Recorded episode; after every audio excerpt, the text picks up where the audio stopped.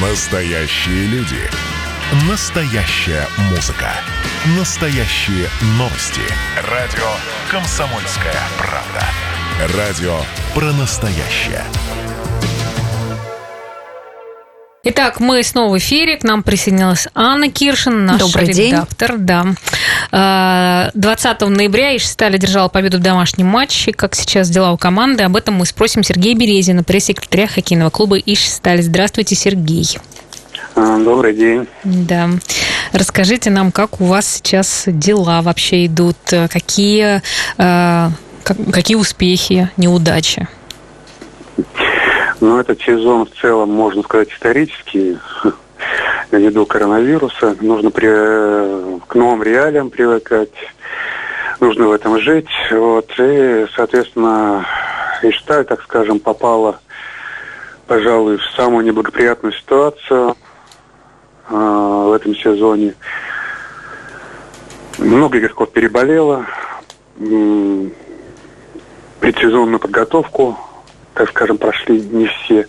И вот только сейчас, более-менее, э, так скажем, команда собирается. Команда начала играть э, в тот хоккей, который был запланирован. Да, 20-го мы выиграли у команды Ростов, в то время занимая шестое место.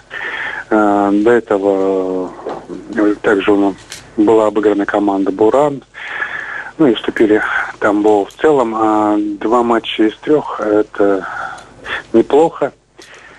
Сейчас э, у нас наступает второй круг.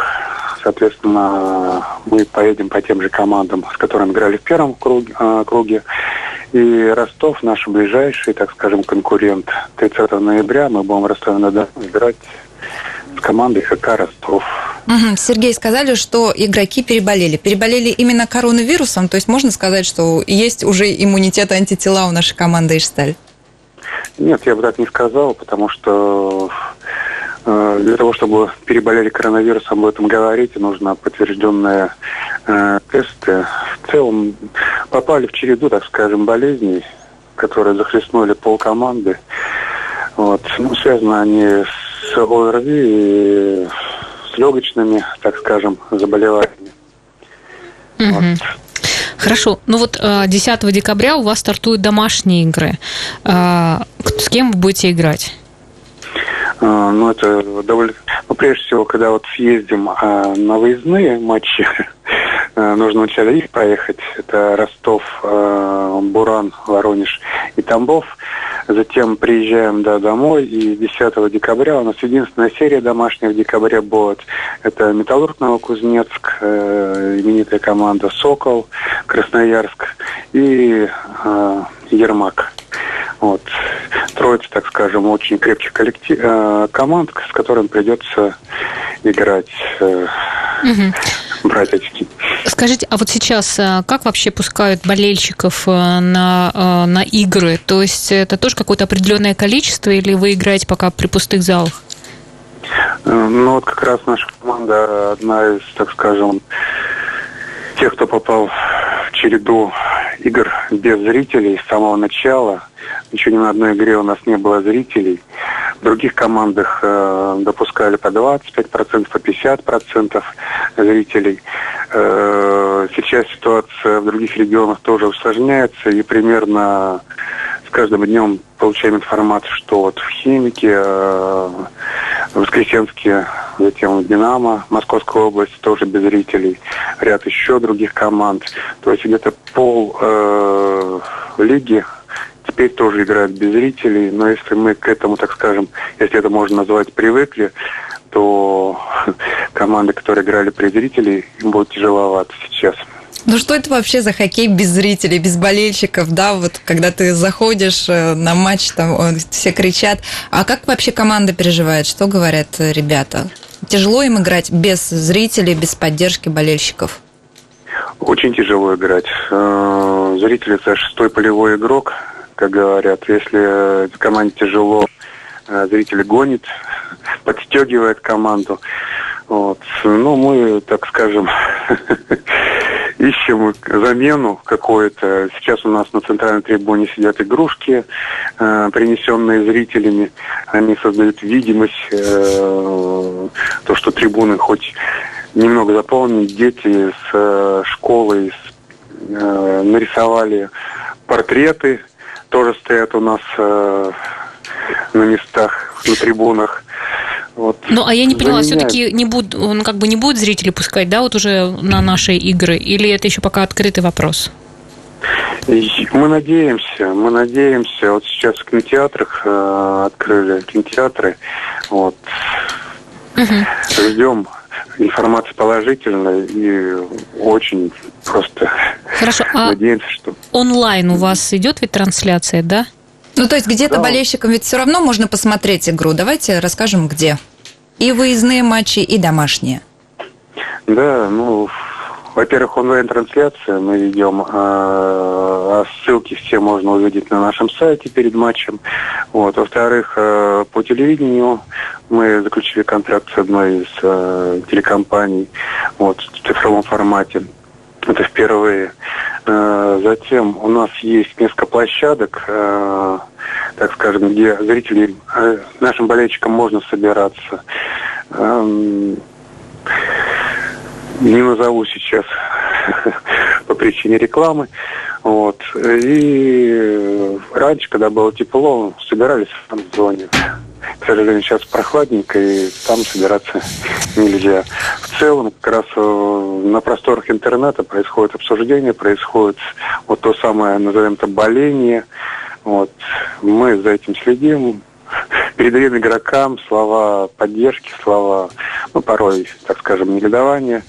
Но Спорт это спорт. Произойдут, эмоции да. перемешаны. Хорошо, Сергей, произойдут ли какие-то кадровые изменения в ближайшее время, вот или у вас все пока как было? Ну, ну трансферное окно, оно открыто, у нас каждый день происходит в последнее время, так скажем, кадровые перестановки. Э, кто-то из хоккеистов уходит, кто-то из хоккеистов приходит. Э, сегодня у нас новый игрок появился. Э, Откуда пришел? С какой команды?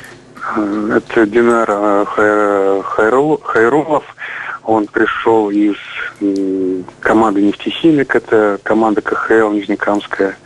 Вот. Надеемся, что он поможет нам в том числе Хорошо, ну для всех э, болельщиков э, хотелось бы да, надеяться, что занять места игрушек э, да, уже наконец-то да. в зале. Ну и, конечно, поддержка, хоть и онлайн, пусть будет для нашей команды, чтобы все-таки хорошие были результаты. Спасибо, Сергей Березин, пресс-секретарь хоккейного клуба «Ичсталь» был с нами на связи. Да, спасибо, Сергей. Ну, а мы продолжаем. И, в общем-то, несколько хороших новостей про наших спортсменов. Например. Да, да, вот, например, фигуристка из Глазова, знаменитая Елизавета Туктамышева или Туктамышева, как некоторые Туктамышева. говорят. Да, в разных источниках, знаешь, она даже по-разному иногда себя называет, поэтому у меня даже появились сомнения. Вот она взяла золото в женском одиночном катании на этапе Гран-при. Соревнования прошли в Москве. Это было, по-моему, э, в эти выходные, насколько я помню.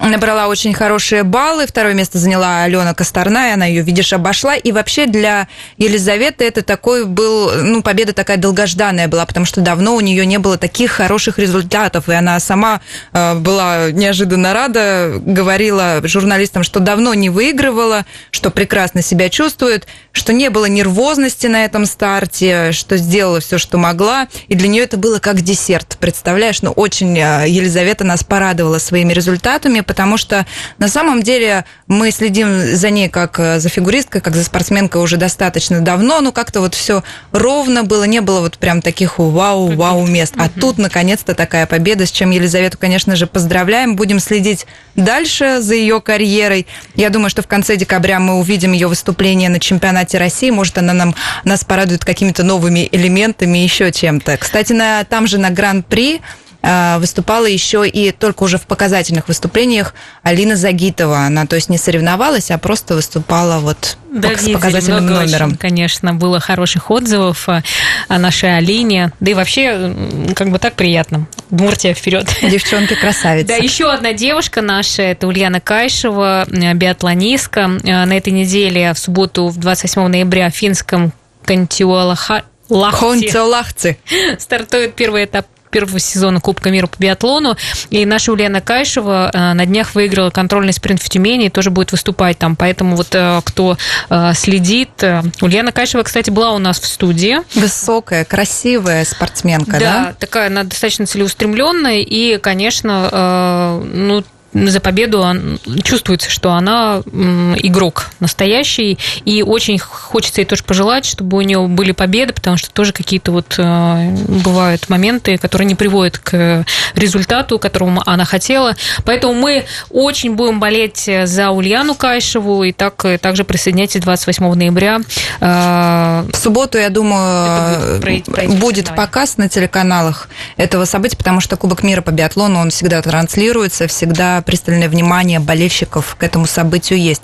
Ну, кстати, вот, э, например, другой ижевский биатлонист Александр Поварницын, он переболел коронавирусом и в состав мужской команды не попал, поэтому его выступление, к сожалению, мы пока не увидим. Но надеемся увидеть на других стартах. Ну вот женщины, женщины молодцы.